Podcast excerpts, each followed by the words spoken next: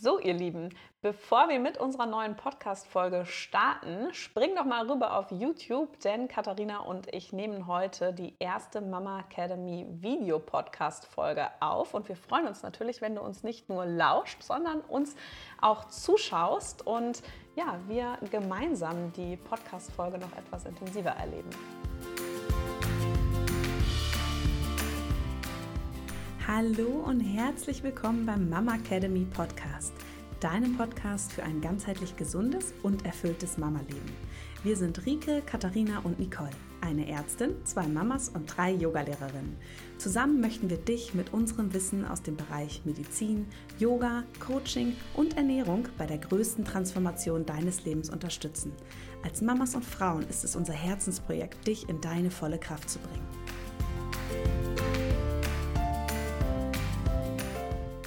Wir sitzen hier, genau. Herzlich willkommen in der ersten Videopodcast-Folge. Es ist äh, noch nicht mal Februar und wir haben es geschafft, jetzt hier äh, zu sitzen und freuen uns äh, extrem, dass äh, ja, Dass alle uns jetzt- zuschauen können. Genau, richtig. Weil wir sind beides Spannend. Menschen, die sehr gerne gestikulieren. Und manchmal sitzen wir vorm Computer und zeigen irgendwas. Also ich zeige gerne. Und Katha sieht man, dann denke ich immer so, naja gut, das hat jetzt niemand gesehen. Genau. Aber cool. Ja, ich freue mich darauf. Also wir werden jetzt ähm, nicht jede Woche einen Videopodcast aufnehmen, aber werden gezielt auf jeden Fall mehr ähm, Videopodcasts jetzt ähm, machen. Und ich glaube, wir müssten eine Sache klären. Gucken wir in die Kamera. Sprichst du mit der Kamera? Nee, ich spreche mit dir. okay, cool. Okay, also was, äh, was machen wir ähm, heute? Ähm, ich fand es sehr bezeichnend, heute Nacht um 2.30 Uhr wollte ich dich eigentlich anrufen, weil ich hatte die Eisprungschmerzen des Todes. Und ähm, das ist mir jetzt, glaube ich, seitdem ich ähm, die Kleine geboren habe, glaube ich, jetzt das zweite Mal passiert, dass ich das so heftig hatte. Ich hatte das früher, bevor ich irgendwie schwanger werden wollte, ähm, dass ich das wirklich so krass hatte. Aber heute Nacht habe ich wirklich gedacht, ich sterbe. Aber das ist äh, geil, weil wir haben ja gestern Abend telefoniert Mhm. und äh, wir sind jetzt schon synchron. Ja? Also, ich habe in meiner App, ich hatte wirklich, ich habe jetzt noch äh, so, ne, wir können ja, wir sprechen ja nachher auch noch über, äh, über Belly-Bashing und äh, ich könnte meinen äh, Belly heute auch noch mal raushängen lassen. Hol ihn Äh, raus. ich habe gestern in meiner Zyklus-App, gestern Abend, wollte ich eintragen, dass ich gerade äh, wirklich Schmerzen habe. Und dann sehe ich, du kannst da so eigene Text dazufügen. Ne? Also du kannst ja oh, Mittelschmerz und dann kannst du so eigene Sachen, die du selber schmeißt. Und dann stand da schon so extreme Schmerzen links. Und ich sage nur so zu meinem, guck mal, hatte ich schon mal. Ja, krass. Habe ich ne? nämlich schon mal eingegeben. Und es ist auch immer auf der linken Seite, aber es ist so extrem, dass ich mir wirklich dachte, boah, ich würde so gerne da mal reingucken, gucken, was ist da jetzt eigentlich los? Und würde ich nicht wissen, was es ist, wäre ich wahrscheinlich heute in der Notaufnahme gewesen. Also ich habe ja echt überlegt, ob du mich heute schaltst, weil wir sitzen ja jetzt hier heute bei dir in der Praxis, ähm, dürfen jetzt ja netterweise hier den äh, wunderschönen Raum von Eterno benutzen ähm, zum Aufnehmen. Und ähm, ich habe echt überlegt, ob ich sage, Rike, du musst wirklich mal gucken, weil ich wirklich die, also so heftige Schmerzen hatte, dass ich mich in Embryostellung in mein Bett gelegt habe, weil ähm, also die Kleine war heute nach zwei Stunden wieder wach weil äh, ich jetzt das Abstillen ja angefangen habe und ähm, wir wirklich einfach gekuschelt haben und ich weiß auch nicht, was los ist, aber die ist einfach so on fire jetzt momentan. Und ich habe irgendwann gesagt, okay, ich muss jetzt schlafen, weil ich habe Schmerzen, ich kann jetzt nicht Ja, mehr. ja. Und ähm, ja, aber woher kommt das? Hau mal raus. Also, Also ich glaube, im es geht ja Endeffekt- vielen so, ne? Also dass die auch sagen, wenn man läuft oder so, habe ich das auch oft gehabt, dass ich das gespürt Ja. habe. Ähm, also ich muss schon fast gar nicht irgendwie Temperatur messen, weil ich merke meinen Eisprung tatsächlich Ich auch. immer. Seitdem ich die Pille früher abgesetzt Ja, habe. Und auch. ich weiß noch, in dem Zyklus, wo ich mit meinem ersten Sohn schwanger geworden bin, der Eisprung, der war so heftig. Ich hatte da auch sehr lange Zyklen, dass ich nachts um drei ins Kissen geschrien habe. Mein Mann dachte, ich rufe jetzt den Rettungswagen. Ich, ich weiß, was mit mir los ist. Du brauchst die gar nichts rufen, die machen nichts. Ja? Also das ist ja dann auch immer so die Frage, was ist die Konsequenz daraus? Also ich glaube, was man sich immer bewusst machen muss, ist, dass die Eizelle ja in einer Zyste wächst. Das heißt, wir haben jeden Monat eine Zyste am Eierstock. Und die Zyste ist zwischen ähm, 18 bis vielleicht 25 Millimeter groß. Das heißt, der Eierstock vergrößert sich ja auch in seiner Gro Größe. Es sind ja auch noch andere kleine Follikel, die vielleicht nicht ganz so groß geworden sind. Aber man hat einfach ein bisschen mehr Platz, den der Eierstock einnimmt. Und dann, wenn dann die Zyste ähm, aufgeht, und die kleine Mini-Eizelle freilässt, dann geht ja auch Flüssigkeit in den Bauchraum. Und diese Flüssigkeit kann halt das Bauchfell reizen. Deswegen ist es oft auch nicht so, dass wir nur einmal so ein Ziehen spüren, sondern dass wir danach auch noch im Bauch, vielleicht auch nicht nur an der einen äh, Seite, so einen dumpfen Schmerz spüren können, der sich auch über ein bis zwei Tage strecken kann. Mhm. Also der sollte dann natürlich besser werden, aber in der Regel geht es dann von alleine weg. Wenn nicht, dann sollte man sich natürlich nochmal vorstellen. Aber das ist eigentlich der Grund. Und ich glaube, dass es halt super unterschiedlich ist, auch wo vielleicht gerade im Eierstock auch die ähm, Zyste wächst. Also ich glaube, dass es ja sein kann, dass wir vielleicht eine kleine Verwachsung haben, dass man eine Engstelle hat, dass vielleicht man gerade auch noch zusätzlich einen vollen Darm hat, dass irgendwie ähm, noch was mit dazu kommt. Das, bei mir ist es zumindest so, nicht jeden Monat gleich und auf der einen Seite viel stärker als auf der anderen. Ähm, bei mir ist es links und links haben wir sowieso weniger Raum im Bauch. Und ich war aber interessanterweise letzte Woche beim äh, Osteopathen wegen meiner Kiefersymptomatik. Und der hat ja gesagt, also Kiefer ist klar, brauchen wir uns erstmal, das ist das Zweite, was wir machen. Ich gucke mir jetzt mal an, weil ich sehe extreme Spannung auf der kompletten rechten Seite, von der Fußsohle über den ganzen Bauch. Und er war eher noch verwundert, warum ich es links mehr spüre. Aber da habe ich mir auch mal wieder gedacht, wir sind halt ein System. Und ich empfehle immer den Frauen, wenn sie starke Eisprungsschmerzen haben, dass man sich mal osteopathisch vorstellt, dass mal geguckt wird, kann ich vielleicht durch äh, Behandlung ein bisschen mehr Raum schaffen im Bauch, kann ich vielleicht kleine Verwachsungen lösen, mehr Platz geben und das äh, verändert oft sehr viel. Mhm. Wahnsinn. Also ich gucke jetzt mal, ich habe es jetzt einmalig gehabt. Ich habe es auch ehrlicherweise nie so regelmäßig gehabt, deshalb sehe ich es jetzt auch irgendwie nicht als mhm. kritisch mhm. an, dass man irgendwie was machen muss. Und ja. ich hatte es Gott sei Dank schon. Aber ich weiß wirklich noch die, also die Thematik, dass ich damals bei meinem Arbeitgeber auf so einem Marmorfußboden im Badezimmer gelegen habe. Und ich habe so krasse Schmerzen gehabt, dass ich dachte, ich muss wirklich einen Rettungswagen rufen lassen. Als ich aufgestanden bin, hast du einfach meinen ganzen Körper einmal auf diesen schwarzen Marmorfliesen im Bad gesehen, weil ich so krass geschwitzt habe vor Schmerzen. Mhm. Das, also das werde ich nie vergessen. Ich weiß, du hast das ja auch nicht zum ersten Mal, aber ähm, so krass hatte ich das heute Nacht tatsächlich auch. Aber ich meine, da liegen jetzt auch irgendwie, keine Ahnung, sechs Jahre dazwischen oder so. Ne? Weil es ist echt ja, und es ist halt auch krass, wenn man es einordnen kann. Ne? Mhm. Ne? Weil du weißt ja ganz genau, es gibt ja auch keine Konsequenz. Man kann halt Schmerzmittel nehmen, aber wenn ich jetzt mich irgendwo beim Arzt vorstellen würde, der würde auch nichts machen. Der würde halt sagen, ja, da ist ein wir stehen jetzt kurz vorm Eisprung. So, mhm. es ist halt, ich habe heute nur wieder zum Mama gesagt, es ist schon krass, was man einfach durchmacht. Ne? Und ich hatte es, glaube ich, weiß nicht, ob ich schon mal gesagt habe, aber auch so das Thema PMS, ich finde, ich spüre es jetzt viel mehr. Und ich beschäftige mich ja jetzt äh, seit ein paar Monaten extrem nochmal wieder mit dem Thema Hormone und Zyklus und Wechseljahre und Prämi äh, Perimenopause. Also woran erkenne ich vielleicht auch schon mhm. hormonelle Schwankungen äh, ab 35? Schlimm. Auf jeden Fall finde ich, ähm, es ist halt einfach krass, was wir Frauen durchmachen. Jeden Monat diese krassen Wechsel und eben auch einfach zu spüren, okay, du bist halt jeden Monat, versucht dein Körper, dass eine Schwangerschaft entsteht. Ja, und das finde ich eigentlich, das ist so eine heftige Vorstellung, das ist jetzt wie so viel Leben Ei. du eigentlich in deinem Leben produzieren könntest. Ja. Aber es ist jetzt, es hüpft jetzt einfach. Na, tschüss. Ciao. Kakao. Ciao. Nächsten Monat wieder. Ja. Richtig krass. Naja, aber, aber was ich jetzt, also hier, ne, Bellybashing, ja. ich fand, du hast ja vorhin, hast du äh, ja deinen Bauch gezeigt, es sieht so heftigst aus, ey. Und das ist ja auch so eine Nebenwirkung, ne? Ich habe das immer gehabt, wenn ich, ähm, also wirklich kurz bevor ich irgendwie meine, meine Tage bekommen habe, dass ich so aussehe. Aber während dem Eisprung ist es schon echt krass. Das ist aber auch, also es ist nicht jeden ja. So schon, aber diesen Monat, das, aber da muss ja dann irgendein Zusammenhang sein, warum ja, ich habe ja auch so krasse Schmerzen. Also ich glaube, es mhm. kommt halt dann zusammen. Ähm, aber ich dachte, ich stand gestern vor dem Spiegel und dachte mir so, okay, krass, also wenn ich doch noch mal ein Baby kriegen würde, dann wird das dann so aussehen und oh mein Gott. und zum Guck Glück, mal, wie süß. Ja. Guck mal, mein Mann mal kurz schockiert.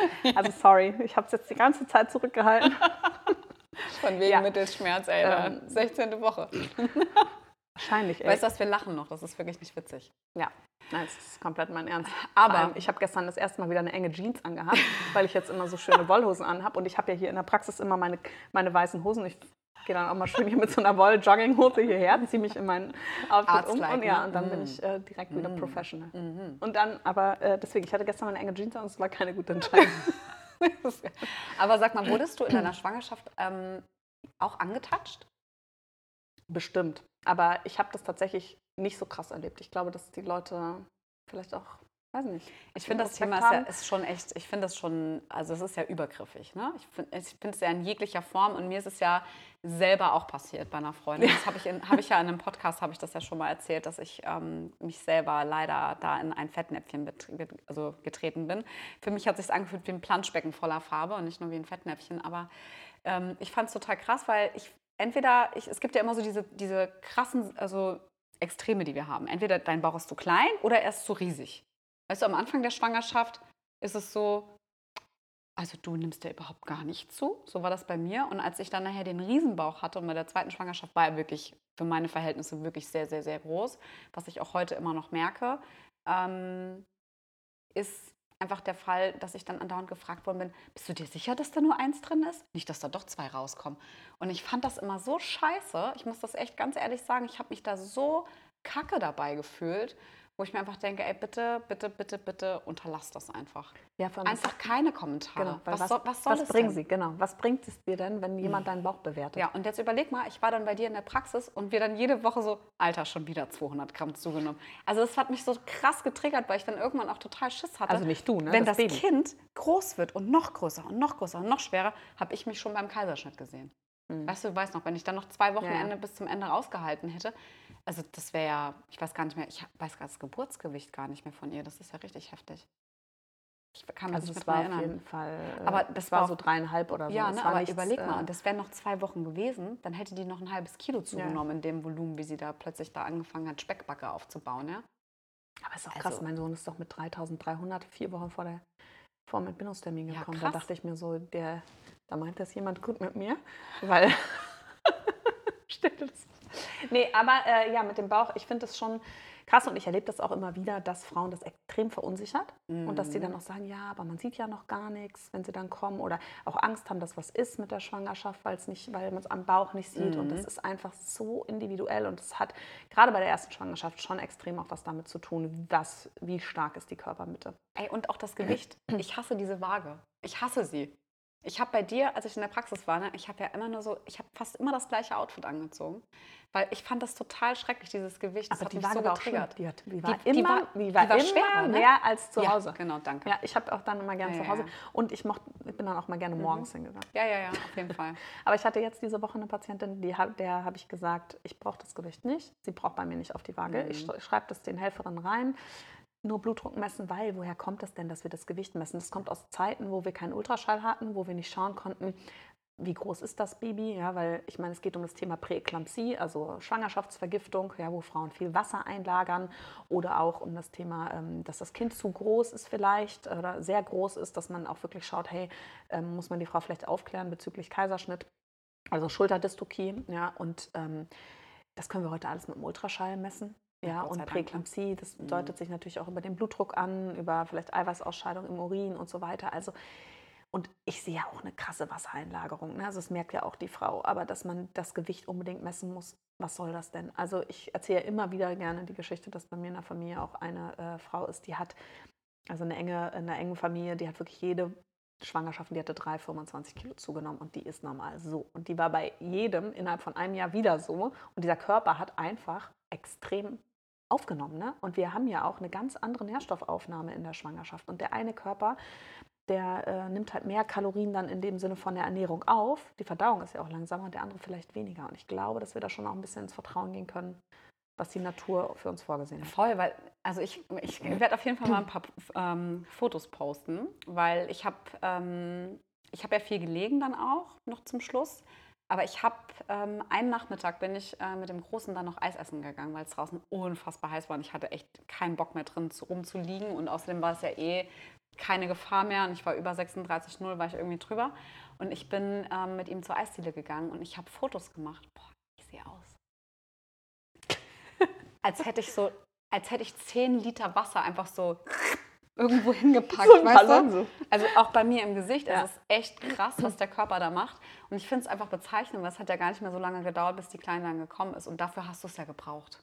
Ja. ja. Also es ist halt einfach so krass und auch wie, wie schnell das dann auch alles wieder rausgeht, auch gerade das Wasser und so. Und ich meine, es war Hochsommer, es war so heiß im Juli und ich meine, da gerade eh zu gucken, dass man keine geschwollenen Füße hat und das hatte ich ja wirklich schon wenig muss auch sagen, wir haben auch extrem viel mit Akupunktur. Ich meine, wie oft war ich bei dir in der Praxis und wir haben meine dicken Füße genadelt. irgendwie so, ne? Und irgendwie, aber das ist halt schon echt, ähm, der Körper weiß, weiß ganz genau, was er da tut. Ja, aber ich finde es auch, auch okay, dass man gerade in der ersten Schwangerschaft verunsichert ist. Also ich war das mhm. auch, vor allem, weil ich im ersten Trimester so viel zugenommen habe. Und das fand ich so krass, weil man, jeder sagt ja, ja, im ersten Trimester, und dann gibt es ja diese Kurven. Dann hast du hinten ähm, raus online. weniger, ne? Ja, ich habe dann, mhm. und äh, das mhm. war aber so geil, weil ich habe das in diesen Kurven eingetragen und ich war immer so drüber und dachte, es gibt echt so im Internet, kannst du es eingeben, wie viel du wiegst, und dann siehst du die Normalkurven. Und ich dachte so, okay, krass. Was ist halt denn die Normalkurve? Ja, das ist eigentlich unfair, aber, ne? Ja. So wie ein Body Mass Index, und, der eigentlich auch total überholt Und ich hatte Übelkeit und ich weiß, ich habe viel Kohlenhydrate gegessen und so. Aber interessant war am Ende, wo viele Leute viel zunehmen, bei mir war es dann Sommer, beim ersten habe ich halt auch gar nicht so, habe ich ja schon sehr gesund gegessen. Mache ich immer, wenn äh, ich auch alleine zu Hause bin übrigens. und ich war viel alleine in der Schwangerschaft und dann hatte ich auf jeden Fall äh, hinten raus gar nicht so viel zugenommen. Aber was ich trotzdem spannend fand, bei der zweiten Schwangerschaft ähm, hat mir das so viel Vertrauen gegeben, weil ich wusste, ähm, mhm. ich habe nach der ersten auch es wieder geschafft, mein Ausgangsgewicht zu Ich habe sogar weniger gewogen dann und hatte eine krasse, ähm, habe krass viel Sport gemacht. Es war, war alles gut. Und dann dachte ich mir, ey, ich habe es beim ersten hingekriegt, dann kriege ich es auch beim zweiten hin. Und das glaube ich halt auch. Jede Frau, die wirklich sagt, hey, das, das ist mir wichtig, die schafft das auch wieder. Ähm, und da braucht man sich nicht verrückt machen. Ich finde es viel entscheidender, was esse ich anstatt wie viel nehme ich zu. Weil wenn ich begründen kann, warum ich so viel zunehme, weil ich sage, okay, ich hau ja, mir halt jeden Abend auch ein Eis so, ne? rein oder ich ja. mache halt, äh, ich gehe jetzt irgendwie jeden Tag äh, esse ich irgendwie morgens, mittags Pizza, Pasta und so weiter in enormen Maßen und zwischendrin noch Kuchen und alles, dann kann ich es vielleicht auch begründen. Aber wenn ich sage, hey, ich esse gar nicht so viel mehr, ich esse vor allem gesund, dann glaube ich, ist es das, was der Körper selber entscheidet. Mm, das glaube ich auch. Und es gibt ja auch viele, die auch dann sagen, so, jetzt bin ich schwanger, jetzt kann ich mir auch mal gönnen. Ne? Was ja auch total okay ist, ne? Aber das ist, da muss man sich halt auch nicht wundern. Und dann ist es ja auch so mit, äh, mit dem Zuckertesten so, das ist ja auch alles dann ziemlich. Ähm, ich finde, das ist emotional ist das echt schon ein das ganz schöner Stressmoment, ne? Der ja. scheiß Zuckertest. Also da habe ich ja auch geschwitzt ohne Ende. Ja, es, ich, also, ich hab, wir haben echt gar keinen Diabetes in der Familie. Ne? Und nee, ich dachte, trotzdem habe ich gedacht, mich erwischt es jetzt bestimmt. Mhm. Weil ich sehe ja doch auch schlanke Frauen, wo du es nicht denkst, die haben das, aber das ist halt eine genetische mhm. Veranlagung. Oh puh, also das ist schon, äh, ja. Aber sag mal, wir, wir, sind ja eigentlich beim Thema angekommen. Wir wollten ja über Gewichtszunahme in der Schwangerschaft sprechen. Ähm, du kannst ja vielleicht gleich auch noch mal so einen, einen Überblick geben, was so, also ich finde auch Normalzunahmen finde ich eigentlich, das finde ich nicht richtig, sondern eigentlich mal einfach mal so eine, einen Überblick geben, was im Körper wirklich zusätzlich dazukommen, weil so eine Plazenta alleine wiegt ja auch nicht nur 300 nee, Gramm, die ist ja auch riesig. 500 bis ja. äh, 1000 Gramm. Ne? Genau, und das ist ja, man muss das ja echt, also ich finde es total krass, dass die, unser Körper ein Organ produziert, was wir einfach dann ausscheiden und was Organ. einfach richtig, das richtig ist auch einfach eine Hormondrüse. Das ist heftig. Ja, richtig krass. Und ähm, klar, dann kommt natürlich das Baby erstmal dazu, mhm. ne, was man zwischen 3000 und 4500 irgendwo äh, wiegt. Dann kommt das Fruchtwasser, nochmal ein Liter, also nochmal ein Kilo. Ja, dann die, die Brust, Brüste. 500 Gramm mindestens. Ja. Also bei mir nicht Bubi so viel. it is. Äh, bei mir war es auf jeden Fall sehr viel. Und äh, dann haben wir die Wassereinlagerung. Dann haben wir einen Liter mehr Blut fast. Mhm. Das ist einfach auch krass ähm, Wassereinlagerung und auch ungefähr, sage ich mal, zwei, drei Kilo Fettgewebe ist meist schon dabei. Ähm, aber es ist einfach nicht die Mehrheit. Und wenn du dich halt vor, dem, äh, vor der Geburt und dann vielleicht ein, zwei Tage danach mal auf die Waage stellst, ist halt auch krass, mhm. dass du dann irgendwie sieben bis zehn Kilo abnimmst. Wann tut man das mal in seinem Leben? Innerhalb von 24 Stunden 8 das Kilo stimmt. abnehmen. Das ist auch eine richtig krasse ähm, Herausforderung für den Körper, auch für den Kreislauf. Ne? Mhm. Du stehst auf und bist auf einmal 8 Kilo leichter. Also da muss ja auch erstmal der ganze Körper mit klarkommen. Finde ich auch immer extrem. Aber wenn man das mal so aufzeichnet, und wir können das ja äh, diese Woche nochmal auf Instagram auch zeigen und mal wirklich zeigt, hey, wo kommen denn die Kilos her? Das, das äh, bringt die Frauen dann doch oft auch immer ein bisschen runter. Und ich finde das wichtig, einfach auch nochmal sich bewusst zu machen, man hat in der Schwangerschaft gar nicht so viel mehr Kalorienbedarf. Ja, also im ersten Trimester ist es eigentlich gar nicht erhöht. Dann sind es so 250 Gramm und dann vielleicht am Ende ähm, im letzten Trimester 500, äh, nicht Gramm, sondern Kilokalorien. Und das ist nicht so viel. Und sag mal, das ist ja auch, also es gibt ja auch Frauen, die nicht zunehmen im ersten Trimester, sondern die abnehmen, weil denen so scheiße übel ist. Ja dass sie einfach gar nichts mehr essen können. Ich meine, das gibt es ja auch. Ne? Wir ja. reden ja jetzt über Gewichtszunahme, aber es gibt ja tatsächlich auch Frauen, die leider davon gebeutelt sind. Und ich habe echt einige Freundinnen gehabt, das hat mir so leid getan, die haben echt bis, bis kurz vor Geburt, haben die nur gebrochen. Was ich, also das ist ja auch ein richtig krass anderes Extrem. Boah, ne? das, das, ist so, so schlimm. Und ich meine, ich hatte ähm, bei der zweiten Schwangerschaft ähm, wusste ich, dass ich schwanger bin, weil ich diese latente Übelkeit hatte. Aber es war nur dieser leichte Hauch von nichts. Und das war auch schon schlimm genug. Das war wie so ein, ein Dauerkater. Das ist halt dauerhaft.